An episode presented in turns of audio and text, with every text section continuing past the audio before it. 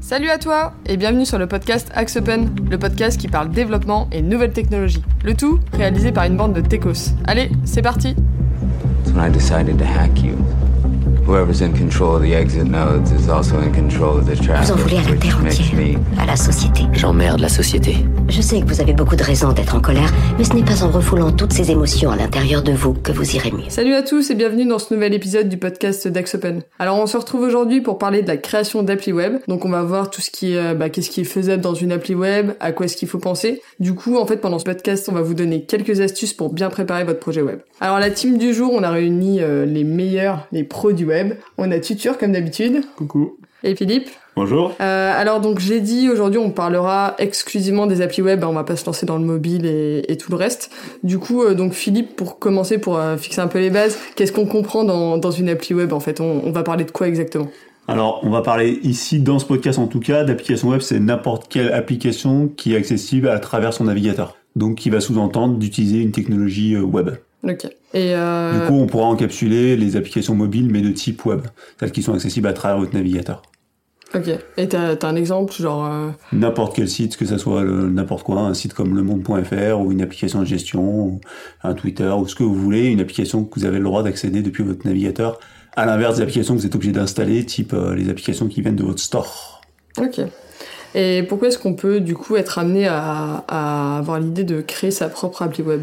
Est-ce qu'il y a des cas euh, Alors, historiquement, parce que vous avez bien que je fasse un petit peu d'historique, historiquement, on faisait que des applications clients lourds euh, et on allait installer sur les postes des clients les applis. C'était euh, tout début de- des postes Windows 95, 98, 2000. Ça avait le gros avantage d'avoir une application qui tournait sur votre poste et ça avait le gros désavantage pour votre entreprise d'être très compliqué à déployer puisqu'il fallait faire des mises à jour sur les postes clients. Il fallait, euh, alors que vous n'avez pas de connexion internet, tout ça, c'était assez complexe de faire la maintenance, la mise à jour des différentes versions. Le gros avantage et l'apport du navigateur web euh, là-dedans, c'est que vous n'avez pas de déploiement chez le client à faire. Le client, il a juste à actualiser sa page et la nouvelle version du logiciel, les dernières données, tout ça. C'est un autre intérêt particulier, c'est par la conception même d'une application web, c'est que les données, elles sont côté du serveur et pas côté du client, ce qui fait que ça simplifie tous les mécanismes de synchronisation que vous pouviez avoir par avant.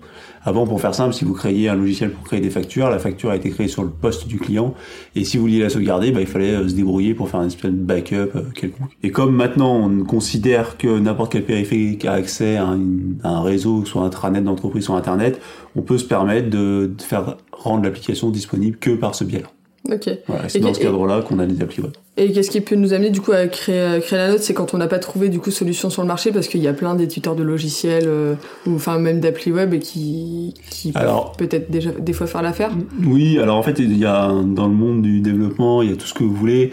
Euh, après, euh, depuis très longtemps, on a considéré qu'il fallait prendre des ERP ou des choses qui étaient déjà développées, mais euh, ça a le gros défaut d'être pas forcément conçu pour votre métier ou exactement comme vous avez envie de l'avoir. Du coup, aujourd'hui, on est plus sur une approche de dire on utilise des logiciels euh, sur étagère, des ERP, des choses comme ça pour les besoins génériques de l'entreprise. Par exemple, votre système de facturation, votre système euh, comptable.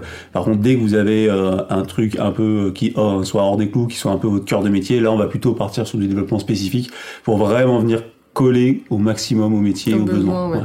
Sachant que le développement coûte ça coûte cher évidemment, mais ça coûte beaucoup moins cher que ça coûtait par le passé. Du coup, le rapport entre adapter un logiciel existant et en développer un nouveau est souvent à l'avantage d'en développer un nouveau. Et qu'est-ce qu'on peut faire du coup dans une appli web, euh, Arthur? On peut tout faire maintenant. On peut absolument, oui, on peut tout Est-ce faire. qu'il est-ce qu'il y a vraiment des limites?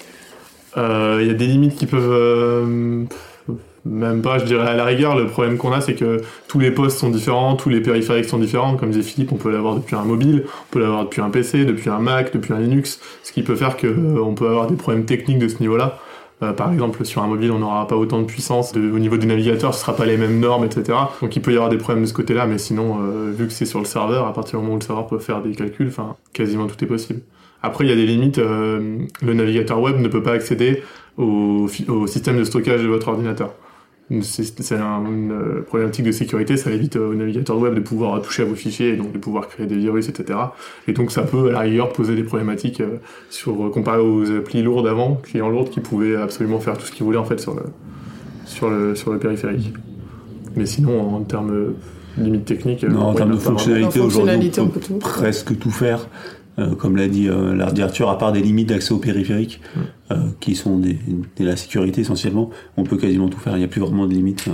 Et l'avantage aussi, c'est qu'il y a quasiment tout qui existe déjà en fait euh, au niveau des bibliothèques qui ont donc été développées par la communauté ou même par des, des éditeurs de, de logiciels de bibliothèques. Il y a quasiment tout qui existe déjà. Tu veux faire des graphes, des graphes sur un web, tu télécharges la bibliothèque pour faire des graphes. Tu veux faire des gants, tu télécharges la bibliothèque pour faire des gants tout ce que tu veux faire en fait existe quasiment déjà. Donc ça évite de devoir tout redévelopper à chaque fois. Après la seule vraie limitation c'est que vous c'est c'est c'est dit dans le sous-titre presque c'est en fait il faut que vous ayez une connexion internet. Oui. Et il y a quand même des cas où il y a des applications où vous n'avez pas de connexion internet, vous êtes dans une application, vous faites des audits en fin fond d'un bâtiment ou des choses comme ça, ou vous êtes sur le terrain, vous n'avez pas forcément accès à internet et là dans, dans ce cas-là on peut pas faire d'application web. Dernier point des limitations c'est qu'on n'a pas la réactivité dans une application web qu'on peut avoir sur du client lourd. Donc tout ce qui va être jeu, ce genre de choses, c'est quand même euh, majoritairement du dev, du dev euh, sur des clients lourds. Ok. Du coup, si on se place à, à la place d'un porteur de projet, donc euh, qui vient d'avoir donc euh, son idée d'appli web, une brillante idée, une brillante idée, toujours. toujours. Euh, du coup, on va, on va vous donner des petits tips sur bah, nous comment comment on voit les choses, comment on voit un petit peu le déroulé de tout ça et ce à quoi vous devez penser. je pense que la première étape, c'est juste de vérifier l'utilité de l'idée. Enfin, faut pas se lancer à l'aveugle et se dire bon bah voilà, j'ai une super idée et bam, on va mettre 300 jours ouais. de développement dans une super appli quoi. Faire une étude de marché quoi, je dirais. Mais après, c'est plus trop du du, du ressort du développeur ou des Quoi. Non, c'est sûr, mais du coup, pour le porteur de projet, je pense déjà aller vérifier le besoin auprès des, des gens dans, dans, sa boîte, quoi, de se dire, bon, bah voilà, quel est vraiment votre besoin, que ce mmh. soit fonctionnel ou pas. Mais, euh, mais voilà, de pousser un peu plus là-dedans, d'aller voir qui va utiliser l'application, tout ce qui est cible, quel est l'utilisateur final, comment est-ce qu'il va est-ce qu'il va utiliser l'application? Est-ce que ça va vraiment répondre à son besoin? Donc, il va falloir vraiment euh, faire des. Bah, ils ont l'habitude de faire, je sais, des tout ce qui est des comment? Des, bah, des ateliers de travail autour de bah, de, de quoi ont besoin les comment? Les utilisateurs, enfin les futurs utilisateurs et qu'est-ce qui pourrait justement répondre à, à leurs besoins. Et quelque chose peut-être que qu'on oublie trop souvent, c'est vraiment la cohérence de la nouvelle appli avec euh, avec le reste du, du système d'information. Ouais, ça, je pense que c'est un point, euh, c'est un point clé. Alors. Euh euh, quand on se place stricto sensus dans le cadre du développement d'un logiciel, on n'a pas forcément cette question à se poser. Mais en fait, quand on réfléchit en tant que décideur d'entreprise, la cohérence de son SI, aussi bien en termes de technologie que d'usage, que d'ergonomie, elle est hyper importante. Pourquoi? Parce que quand vous êtes un, un salarié lambda d'une boîte, vous allez avoir affaire à une dizaine, une quinzaine de logiciels, et ça peut être parfois très très très perturbant, très très pénible. Du coup, il faut toujours, même si on est tenté de toujours aller vers euh, la petite techno cool, le petit projet cool et tout ça, en fait, faut se mettre à la place de l'usager euh, lambda, et c'est pas péjoratif, et se dire euh, dans le quotidien, est-ce que vraiment on y gagne par rapport à ce qu'on a pu faire par le passé. Oui, puis l'utilisateur, il est souvent dans son confort, il a ses cinq outils qui sont développés peut-être en client lourd, et euh, tu as un dernier outil qui va arriver, qui va tout refondre, tout refondre et il n'a pas forcément envie en fait de faire la, migration.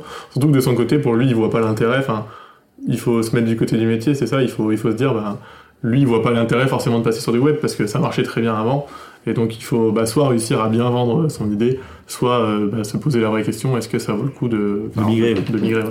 Ah, clairement. Puis après, bah, je pense qu'il y, a une question qui, se pose ensuite, c'est qu'est-ce qu'on met en fait dans, cette application? Alors euh, déjà, bah, est-ce qu'on utilise des, données qui sont déjà existantes? Est-ce qu'on repart à zéro? Est-ce qu'on fait des migrations de données? Alors ça, c'est euh, c'est un petit peu touchy quand euh, quand on va se dire bon bah voilà, on met une nouvelle appli. Est-ce que est-ce on, se dit bon bah il nous faut absolument toutes les dossiers, toutes les toutes les données de de l'ancien logiciel? Est-ce qu'on migre qu'une partie? Et après, la migration, bah, vous le savez mieux que moi, c'est. C'est horrible. Chose... ouais, c'est horrible, mais c'est primordial parce qu'aujourd'hui, on peut plus vraiment se permettre d'effacer, euh, je sais pas, des boîtes qui ont 20 ans, 30 ans d'existence. Mm. C'est compliqué de leur dire, bon, les gars, on va faire un nouveau truc, on va déjeter vos 30 ans de données. Et puis, euh, pour moi, l'application, enfin, le but final d'une application, c'est d'avoir des données, en fait. Mm. In fine, c'est les données le plus important. Donc, si tu fais une appli et que tu t'enlèves les données, ben, t'enlèves l'appli, en fait. Après, ouais, faut bien penser aussi, euh, au-delà des données, à définir donc des, des, les bonnes, au moins au débarrage du projet, les, les fonctionnalités majeures, vraiment à quoi ça va servir. Donc des fois on fait des ouais on fait des V1 et, euh, et on va pas forcément euh, des fois dans le détail du micro machin, mais euh, on va aller vérifier des fonctionnalités majeures et une fois qu'on on se dit bon bah ça marche, on peut aller un peu plus loin. Est-ce que vous vous conseillez de faire des roadmaps? Je sais que c'est des oui, aujourd'hui, enfin. Aujourd'hui, ça se fait beaucoup. Ouais, ça, se, fait, ça se fait beaucoup. C'est que c'est presque une obligation de se dire, bah, il faut, il faut qu'on planifie les choses, il faut qu'on fasse du développement itératif, il faut qu'on fasse de l'agile faut qu'on livre vite. Aujourd'hui, il y a une, une sorte d'urgence à livrer parce qu'il y a une urgence à montrer aux utilisateurs qu'on est capable d'avancer, que le SI est vraiment au service des gens. Et du coup, avoir une roadmap, c'est. Oui, puis si vraiment on se plante, pouvoir changer de cap directement et mmh. pas perdre trois mois à faire un développement pour qu'au final, ah bah non, finalement c'est pas si utile que ça, faudrait qu'on fasse ça à la place. Mmh. Là, on perd une semaine, deux semaines, un sprint. Quoi. Faut aussi penser euh, à donc une, une fois qu'on a bien euh, validé tout ce qui est périmètre de projet, euh, on a validé les besoins d'utilisateurs, c'est youpi, on se dit bon bah on se lance dans le projet. Après il y, a, y, a, quelques trucs à penser, par exemple je pense au périphérique de destination quoi. C'est un petit peu bête de développer une appli web si au final peut-être tout le monde utilisera, enfin aura besoin d'un truc hors connexion sur son mobile ou des choses comme ça. Donc bah, moi ce que je vois beaucoup aujourd'hui c'est des gars qui nous disent qu'il faut que ça soit accessible sur n'importe quel type de périphérique. En fait, c'est une absurdité totale parce que dans 99,99% d'entreprises, euh, ils sont accès sur un périphérique euh, fixe. Euh, c'est c'est Michel à la compta qui va l'utiliser ou machin. Et du coup, on, souvent, on se met des contraintes pour faire cool. et du coup, on, on développe toute l'appli pour qu'elle soit responsive sur du téléphone mobile. Après, en fait, il y a deux fonctionnalités dans l'application qui sont responsives. Et du coup, finalement, on va se mettre une contrainte projet qui est très très forte, qui va coûter très très cher pour pas grand chose. Donc, effectivement, il faut choisir son périphérique de destination, mais il faut se dire, ben, peut-être qu'une partie de l'application soit accessible sur ce périphérique-là, et le reste de l'application soit accessible sur un autre type de périphérique. Il faut pas faire l'économie de cette question parce qu'elle peut coûter cher. Et non, on peut pas faire la même chose sur un mobile que sur un PC, et non, on peut avoir la même ergonomie. Si vous voulez avoir une ergonomie en partant du téléphone mobile, il faut se dire que les utilisateurs de PC auront beaucoup moins de fonctionnalités, et du coup, ils vont perdre en qualité d'usage. Donc, c'est vraiment un, un à chaque cas qu'il faut se poser la question euh, vraiment quel va être l'usage réel de mon logiciel. Et il faut pas se dire, euh, bon, je, vois l'exemple, j'ai l'exemple avec euh, on était parti sur euh, donc un back office donc en web et on avait dit bah on fait tout en on a le web, on fait tout pour un PC et tant qu'à faire on fait tout en mobile. Sauf que le souci c'est qu'on peut pas dire tant qu'à faire peut-être que ça servira parce que comme disait Philippe ça prend énormément de temps et au final ce qu'on a fait c'est que c'est tout responsive et absolument personne ne l'utilise en mobile. Mmh. Du coup bah, on a perdu, on a cramé l'énergie pour pour rien en fait. Mmh. Et euh, il faut vraiment se poser une question, c'est une vraie question à se poser, c'est pas en mode euh, bon ça coûte pas grand chose, on y va, on le fait en mobile. Surtout qu'en plus des fois, enfin nous on a des tableaux assez conséquents et du coup sur mobile c'est on a beau faire au mieux, c'est imbuvable en fait. Euh, tu peux pas faire sur mobile quand tu as un petit écran de, de, de, 5 pouces, tu peux pas avoir un truc comparé à 17 pouces sur un PC. Du coup, impossible. le responsible au final c'est pas obligatoire quoi. Enfin, c'est faut vraiment que ce soit nécessaire pour moi. Ouais. ou à la fonction, quoi. il y a un workflow dans l'appli, je dis n'importe quoi, valider ses notes de frais, ouais, là, ça fait du sens de le faire en, en mobilité, ok, on y va, on le fait en responsive, mais toute l'appli, non. Du coup, euh, ça, ça cause un peu donc tout ce qui est ergonomie. Donc maintenant, l'ergo c'est super important. Faut, faut penser, penser à la pratique et, à l'utilisation euh, que va en faire euh, les, les, utilisateurs. Du coup, l'ergo, ça comprend quoi? Parce qu'il y a plein de définitions entre l'ergo, l'UX design, etc. Enfin, c'est voilà. On va pas trop rentrer dans le détail parce qu'après il y a vous croisez autant de, de, personnes qui travaillent dans ce métier qui vous expliqueront euh, les subtilités de tout ça. Euh, grosso modo, l'ergo, l'UX design, l'expérience, tout ce genre de choses, ça veut dire on se pose la question de où est-ce qu'on met euh, les boutons. Ça, c'est une première partie. Comment on fait les, les tableaux, comment on fait ce genre de choses, c'est une première partie. Et l'autre partie, c'est comment on va interagir avec l'application. Grosso modo, quelles vont être les les workflows dans l'application, quelles vont être les interactions. On se pose des questions un petit peu macro pour éviter de se retrouver euh, avec euh, des écrans compliqués, des workflows qui sont longs. Voilà. Et souvent, aujourd'hui, on va de plus en plus se dire, bah, ok, j'ai une population cible qui va utiliser mon application de cette manière-là. On va penser un workflow, on va penser des écrans pour cette population-là. Si j'ai une autre population qui va peut-être manipuler les mêmes données, mais avoir d'autres interactions, on va penser un workflow qui est différent et on va travailler avec eux sur une autre UX, une autre interface. En gros, voilà, si je vais faire macro. Euh, très gros. Et, euh, et du coup, donc l'ergo, c'est quand même ultra important. Enfin, c'est aujourd'hui, c'est on, on peut pas passer à côté quand on fait une appli web. Alors, on confond souvent euh, l'UX avec est-ce que est-ce que c'est beau? Est-ce que est-ce que au final euh, l'ergo, est-ce que c'est faire quelque chose de beau mm. ou faire quelque chose de pratique au final? Ouais, et puis il y, y, a deux questions aussi. Hein. Quand, quand, on dit quelque chose de pratique, c'est quelque chose de pratique pour un non initié. C'est-à-dire, euh, mm. typiquement, j'ai une nouvelle personne qui rentre dans l'entreprise, bah, elle va très vite comprendre l'application ok, c'est un point positif, mais peut-être qu'elle va très vite comprendre parce que c'est guidé, mais quand vous l'utilisez 2000 fois par jour, ça peut vite devenir très mm. pénible. Parce qu'il y a trop de clics, il y a, des trucs qui sont pas logiques, etc. Et ça peut vite devenir. En fait, euh, au début, on se dit, ouais, c'est bien, il y, a des infos partout, mais au final, quand tu connais l'application par cœur, bah, les infos, tu t'en fous, en fait. Tu juste aller plus vite. Donc c'est pareil, encore une fois, il faut se poser à chaque fois, et c'est là tout l'intérêt de notre métier en termes de développement, c'est de se poser à chaque fois la question, de se dire, attends, comment on utilise ça? Mais après, c'est à l'utilisation que ça va se faire. Enfin, j'imagine que quand, euh, quand vous livrez les applications, après, tu as les retours d'utilisateurs qui disent. Ah, euh, alors, bizarrement, on ne les a pas toujours. Euh, parce que les, les, utilisateurs ne prennent pas la parole dans les entreprises, c'est assez rare. Ou alors, en tout cas, c'est assez rare qu'on leur accorde. Mais, euh, mais c'est sûr que des fois, quand on passe dans les bureaux et qu'on les voit utiliser, on est content, on dit Ah, c'est bien. Et puis là, la personne ah, dit Ah non, ça me saoule tous les jours, je suis obligé de resizer la colonne, c'est super pénible, vous auriez pu penser. Alors que nous, en tant que développeurs, on l'a utilisé deux minutes quand on la connaît. et Ouais, voilà. c'est ça. Donc, vrai dit faut- ça marche. Ouais, ça marche. Ouais, je pense à ma colonne, c'est génial. Et du coup, on se, on se met pas forcément à cette place-là. Oui, puis nous, on est peut-être dans un, on est dans un cadre de développement où, par exemple, je vois pour, euh, pour, on a fait quand on a fait Base IPE, euh, ce qu'on se rendait pas compte, c'est que euh, il y a beaucoup de gens qui ont des écrans déjà petits, donc c'était du 11, pou- 11-13 pouces, et ils aiment bien zoomer leur écran à genre 120-130%. Ce qui donne des tailles d'écran très très zoomées, une résolution très très basse. Ce qui fait que nous, sur nos écrans euh, 1920 par 1080, en 17 pouces, tout allait bien, on était à 100%, ça allait bien, et eux, en fait, ils voyaient rien du tout sur les tableaux, en fait, parce qu'ils étaient tous zoomés à 120%. C'est-à-dire qu'on a des matos à 2000 balles pièce. donc, du coup, c'est toujours. Voilà, on est Le- trop trop. euh, Non, trop mais ça, ça c'est vrai, hein, je veux dire. Et euh, du coup, en fait, on n'y pense pas du tout parce qu'on se dit, ah oui, c'est vrai qu'au final, c'est moche, mais euh, on- parce qu'on s'est pas mis dans la tête du client. Et du coup, lui, il est en mode, mais comment vous avez pu penser à ça? En fait, c'est juste qu'on n'a pas la même utilisation.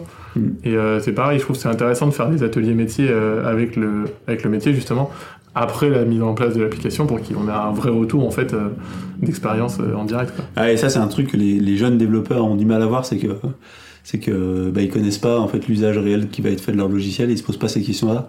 Ils sont concentrés et on est concentré en tant que dev souvent sur euh, je réussis ma fonctionnalité, elle fonctionne. Ouh en fait, on s'est génial. pas souvent mis à la place du client et parce que parce qu'il faut être très clair, on n'utilise pas les logiciels qu'on développe, Mm. on les développe. Ça fait la diff. Ça fait la diff. Et euh, pour aller du coup un petit peu plus loin sur cette partie, il y a aussi le côté un petit peu accessibilité. Je sais qu'on on a bossé sur des projets où on devait euh, faire, euh, enfin, on- enfin, c'était pour des, des personnes atteintes de handicap, et du coup on a dû adapter euh, les, euh, comment l'appli pour pour ces personnes pour que ce soit adapté euh, à leur euh, bah, à leur accessibilité, à leur manière d'utiliser l'application. Mhm. Du coup, ces choses-là, est-ce que euh, c'est des choses, pareil en entreprise, est-ce que c'est des choses à, à tout le temps intégrer? Est-ce que Alors, euh, c'est c'est assez marrant parce que ce sujet-là, c'est un, c'est un sujet dont personne ne parle, en tout cas dans les applications professionnelles, tout le monde s'en contrefout. je J'ai jamais entendu parler, enfin, ouais, voilà, c'est pas vraiment un truc de site web pour moi. Ouais, c'est alors et, et par contre, euh, il y a en fait il y a énormément alors de handicap en fait la majorité des gens pensent fauteuil roulant ou euh, personne déficient visuel. En fait, il y a, une multitude de situations de handicap qui sont très très grandes Euh, et c'est un truc qui est pas du tout pris en compte euh, par la majorité des gens. Alors qu'en fait, c'est pas forcément très compliqué de les intégrer dès le début du développement et ça peut faire gagner en, usage à tout le monde. Je vous dis n'importe quoi, mais une personne qui va avoir un peu d'arthrose, elle va avoir du mal à bouger sa souris. Et du coup, euh, mettre des boutons éloignés dans un formulaire, ça peut être très complexe pour elle. Quoi. Donc des fois, c'est la poser cette question, ou même une personne qui a des problèmes de, de vision de couleur, bah, avec nos super couleurs pâles comme Mhm. c'est la mode, bah, c'est pas forcément évident. Quoi. Donc, euh, des fois, il faut se poser des questions, et c'est vrai que c'est pas pris en compte. Moi, je trouve ça dommage parce que c'est pas forcément très compliqué de les prendre en compte, en tout cas à, à niveau modéré, parce qu'on peut, voilà. Euh, parce qu'il faudrait, dans, dans l'idéal, avoir une, type, un- une application par type de, type de situation de handicap. Il y a des Ce qui normes. pas le cas. Il y a des normes monstrueuses, enfin, il y en a partout pour tous les handicaps. Ouais. Si on voulait faire, euh, on prend euh, toutes, les, toutes les normes pour tous les handicaps, euh, que ce soit visuel, sonore et tout ça, enfin il y en a des, Ouais. des centaines. hein, si Par on contre, on peut quand même faire 100%. une bonne partie du travail Mm. assez simplement et c'est des choses sur lesquelles on n'est pas vraiment éduqué. Et du coup, de la part des, des clients pour les applis internes, etc., c'est pas souvent quelque chose qui est relevé. Non, non, c'est- moi j'ai eu trois Ouais. clients dans ma vie qui m'en ont parlé. euh, Bah, c'est ça, en fait, c'est s'il y a vraiment, ils ont vraiment euh, des gens qui sont concernés dans leur entreprise, mais. euh, Si, si, si- Voilà, si si c'est la cible, quoi. Voilà, Sinon, c'est vraiment euh, la cible. Donc, je parie que pour le pour le- l'histoire, c'était pour un handicap. euh, Ouais. Handicap.fr, bah là pour le coup c'est ouais. un portail euh, d'accessibilité, donc là c'est un petit peu différent. Mais pour le coup, eux ils font les choses très bien et du coup on allait très très loin dans ce qu'on pouvait faire. Si on change un petit peu de sujet et qu'on se penche un peu sur euh, la sécurité, en plus sujet bien à la mode en ce moment, on entend parler un petit peu de partout, quel niveau de sé- sécurité on peut, et on doit avoir sur, euh, une appli? Est-ce que euh, on peut se permettre d'être des fois un peu négligent sur des choses parce que c'est en interne ou au contraire est-ce que on a des standards super hauts? Alors, dans la sécurité, il faut, dans, dans le cas d'une application web, il faut se poser deux questions. Il y a la sécurité de l'utilisateur et il y a la sécurité de l'application elle-même vis-à-vis du reste du monde. C'est deux sujets qui sont complètement séparés. Euh, généralement, le seul qui est euh, vaguement pensé, c'est la sécurité côté euh, application, parce que les entreprises n'ont pas envie de perdre leurs données et compagnie. Donc là, il y, a, plein de choses à mettre en place pour qu'on puisse pas faire fuiter les données, qu'on puisse pas passer pour passer pour l'identité de quelqu'un d'autre pour faire une action d'application. Ça, c'est des choses qui sont moyennement mises en œuvre, honnêtement. Et après, il y a la sécurité. Je protège l'utilisateur qui pourrait être euh, attaqué à travers le logiciel qu'on développe. Et ça, honnêtement, personne ne le met en place, alors qu'il y a beaucoup de choses à mettre en place de ce côté-là. Encore moins au niveau des entreprises. Autant c'est fait pour les sites web euh, Vaguement, euh, et encore vaguement, oui. hein. Mais euh, au niveau d'une entreprise, euh, personne n'a jamais entendu parler. Quoi. Non, le seul truc qu'on fait gaffe, c'est euh, le serveur. Si les données peuvent pas fuiter, si on peut pas se. Ouais. Enfin, Et encore, euh, aujourd'hui, tu prends quasiment 80% des applications de nos clients, vous vous connectez avec un identifiant quelconque et après vous pouvez faire ce que vous voulez dans l'application euh, assez facilement. Pour un niveau euh, développeur plus plus, c'est assez simple à faire. Ouais. quoi.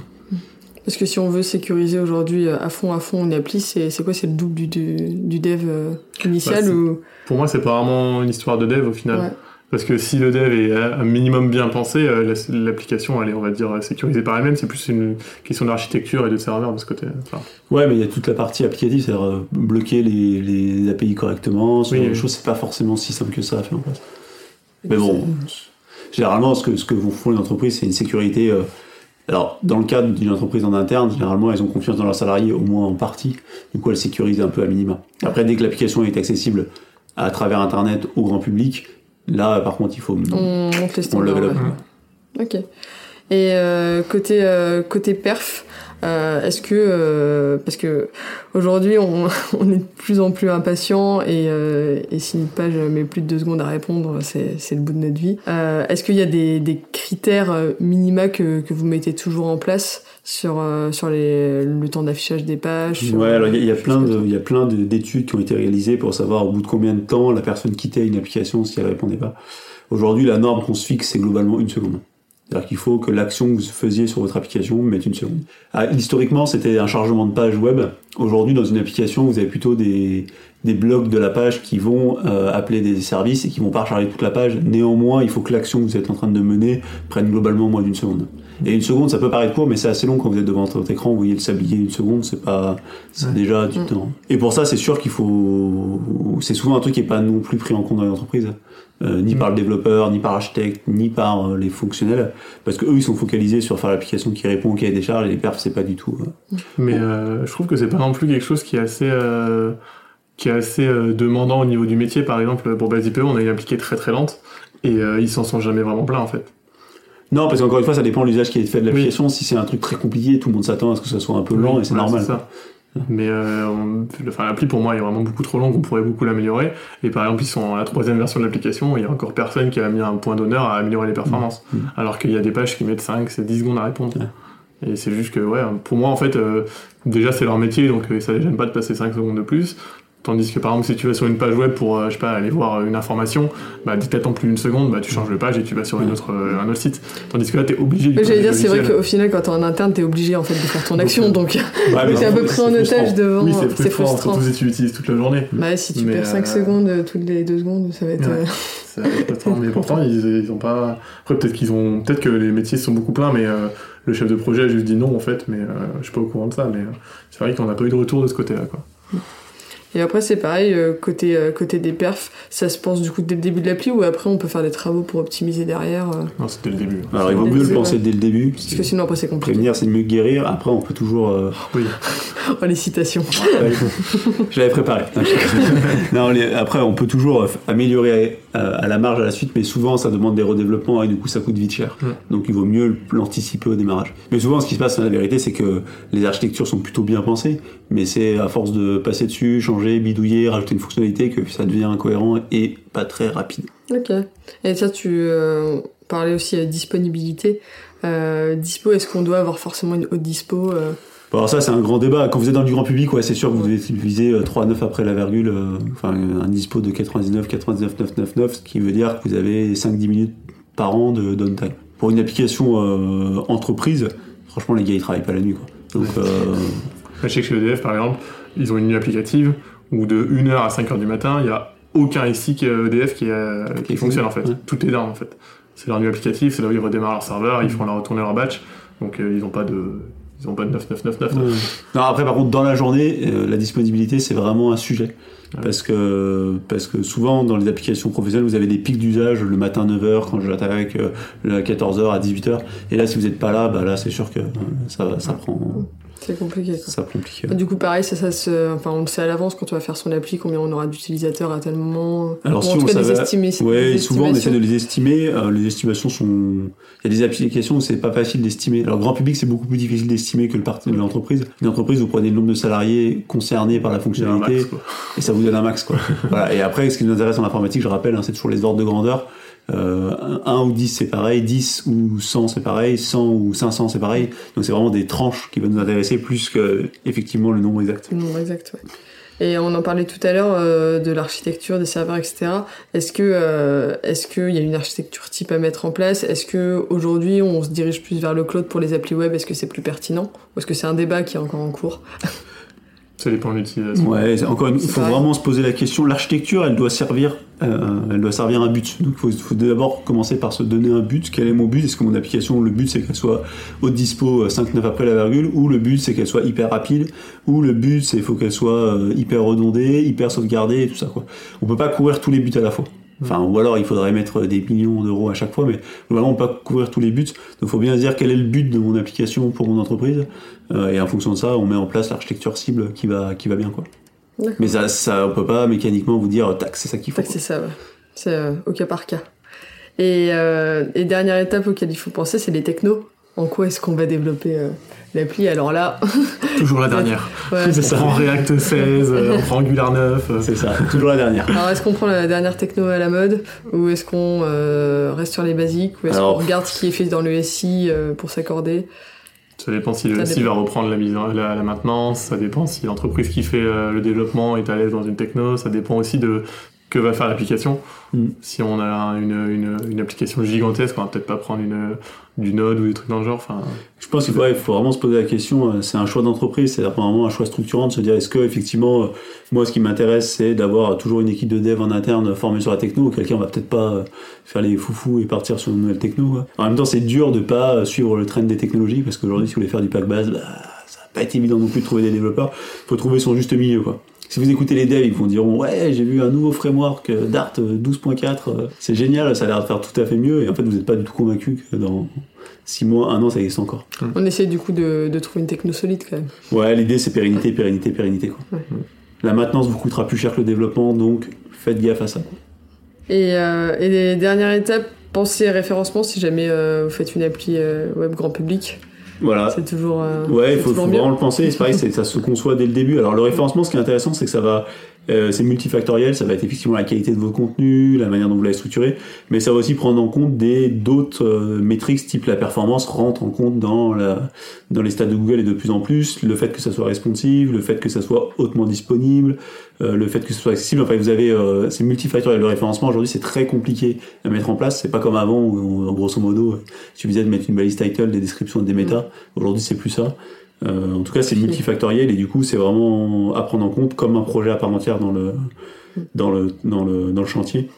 Et pour moi, c'est un chantier qui est comme les performances. C'est dès le début, on se pose la question est-ce que j'en ai besoin? Oui, non. Comment je le mets en place et comment je le monitore faut bien se dire que les développeurs, ils sont pas axés référencement, ils ont jamais été formés Ouais, pour c'est ça. notre métier. C'est ouais, c'est notre métier et du coup, bah, il faut si on a envie d'avoir du référencement, faut le conseiller, faut le penser, faut le structurer. je me demandais, il y a des métiers spéciaux référencement? Tu peux faire expert Bah, référencement? expert Alors il y a plein d'agences de com qui font C'est ça. en agence de marketing. ouais, Ouais, ça, plutôt mais le problème c'est qu'ils sont pas devs et du coup, Ouais, c'est euh, ils- voilà, c'est entre Ils les deux. quoi. les mots-clés, etc. Après, j'allais dire, t'as de plus en plus de profils quand même. Qui Maintenant, sont, ouais, qui euh, sont maintenant, mais ça fait, ça fait, euh, ouais. Nous, on essaye en interne de former tout le monde. On a fait plusieurs formations sur qu'est-ce que le référencement, les basiques du truc, quoi. Au Mm. moins, euh, Mm. HTML sémantique, les microdata, ce genre de choses. Ouais. C'est important de, que les gens aient au moins entendu que ça existe pour quand ils se mettent devant leur auditeur de code, ils se posent la question, quoi.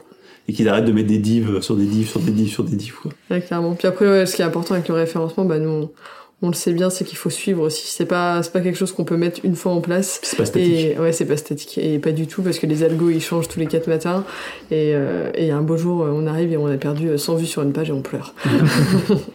Mais bon, Tu pleures. les chefs pleurent. Parce que nous, Ouais, voilà, du coup, on a un petit peu donc tous les tips, euh, voilà, toutes les choses auxquelles euh, vous devez penser quand euh, vous allez concevoir un, projet d'appli web. Donc après, une fois que bah, vous avez bien réfléchi à tout ça, bah, vous pouvez commencer les devs. hein. après, c'est parti.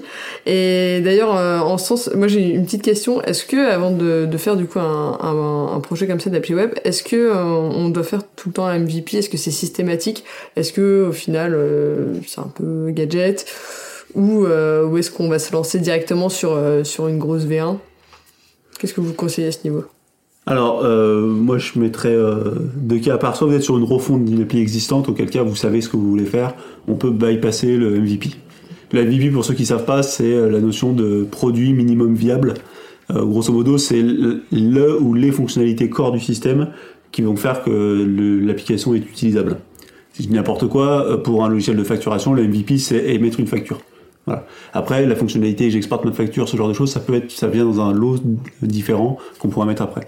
Mais oui, il faut toujours concevoir. Alors, il faut, comme le dit la proverbe, hein, il faut penser grand et agir petit. C'est-à-dire, euh, ok, on se fait une roadmap, on pense à tout, mais enfin, le premier truc qu'on fait, c'est quelque chose de petit, tangible, qu'on est capable de livrer dans un temps raisonnable, testable et qui soit directement utilisable par les utilisateurs. Et en fonction de ça, on part en mode itératif, en mode agile, on et on vient rajouter des couches euh, sur l'application. Mais encore une fois, c'est important de se donner une perspective long terme. Ça évite de faire et défaire entre chaque sprint, ce qui peut arriver dans certains nombre de clients, Nathan.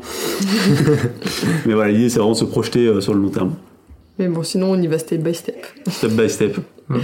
Euh, je sais pas si vous avez euh, d'autres retours à nous faire sur, sur une appli web que vous avez, enfin, ou un projet que vous avez mené il y a pas longtemps qui était, euh, qui était drôle ou. euh, ou Alors, en informatique, il y a les projets euh, qui se passent bien, on n'entend pas parler, et les projets euh, qui se passent mal, on entend parler. Donc euh, drôle, c'est souvent qui se passe mal.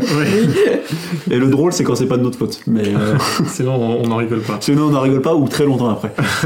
non, moi je pense que l'objectif de ce podcast, c'était vraiment un peu de faire une liste à l'après-vert, de, de se dire, bah, voilà, c'est pas dire application web, ça veut pas tout dire. Et du coup, il faut se poser des questions, il faut se réfléchir, il faut, se, faut se- vraiment se mettre en situation de se dire, en fait, euh, qu'est-ce que j'entends par appli web, pourquoi je le fais. Enfin, remettez toujours les choses en perspective.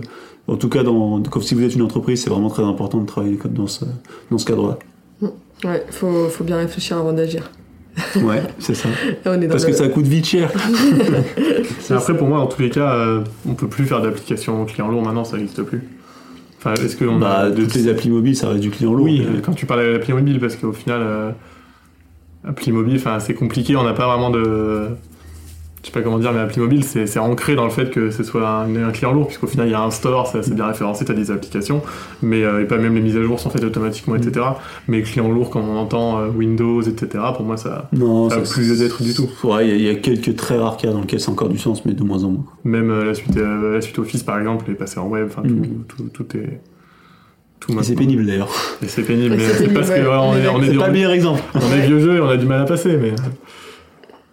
Mais au final, c'est une bonne chose pour moi, je pense. Bon, bah, du coup, pour conclure, un projet web, ça se réfléchit. Waouh.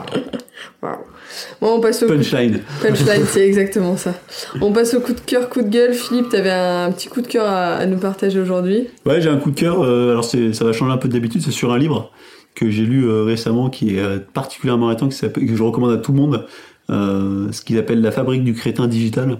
Alors c'est, plus un pamphlet euh, qu'un essai, mais c'est très intéressant. En fait, ça décrit euh, comment les écrans abîment, si je puis dire, notre cerveau et notre capacité d'attention. Du coup, je recommande à tout le monde de le lire, et en particulier pour les forts usagers de smartphones, ça peut faire réfléchir. Parce que du coup, tu parles de quoi dans ce livre? Ben, on parle de l'addiction, de qu'il faut considérer en fait les écrans comme une addiction au smartphone et avec tous les effets, enfin, avec tous les- des addictions au tabac ou à l'alcool, et avec tous les effets délétères. Et il décrit particulièrement bien tous les effets délétères que ça a sur le fonctionnement du cerveau. C'est surtout sur les enfants, non euh Alors, il des- étudie essentiellement euh, sur les enfants, mais euh, c'est partiellement transposable à l'âge adulte. Et en particulier, il explique très très bien la, la perte de capacité de concentration qu'on a tous, parce qu'on est toujours attiré par son smartphone, et il, déroule ça de manière très bien. Moi, je vous le recommande, c'est pas très gros, ça doit faire 250 pages, 300 pages, et c'est vraiment, c'est succulent. D'accord. On mettra la rêve dans la description. Mais c'est vrai que, ouais, Surtout pour des métiers comme le nôtre, où on, est, on, est, on fait que ça, des applications et tout ça, c'est, ça, fait, ça se fait se poser des questions. Mais c'est vrai qu'on a eu l'occasion d'en discuter euh, là tout à l'heure.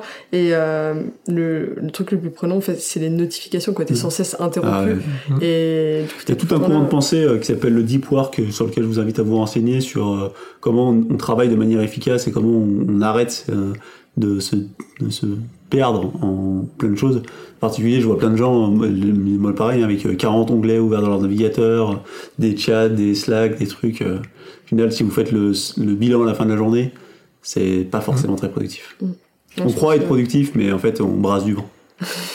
voilà. C'est un coup de gueule.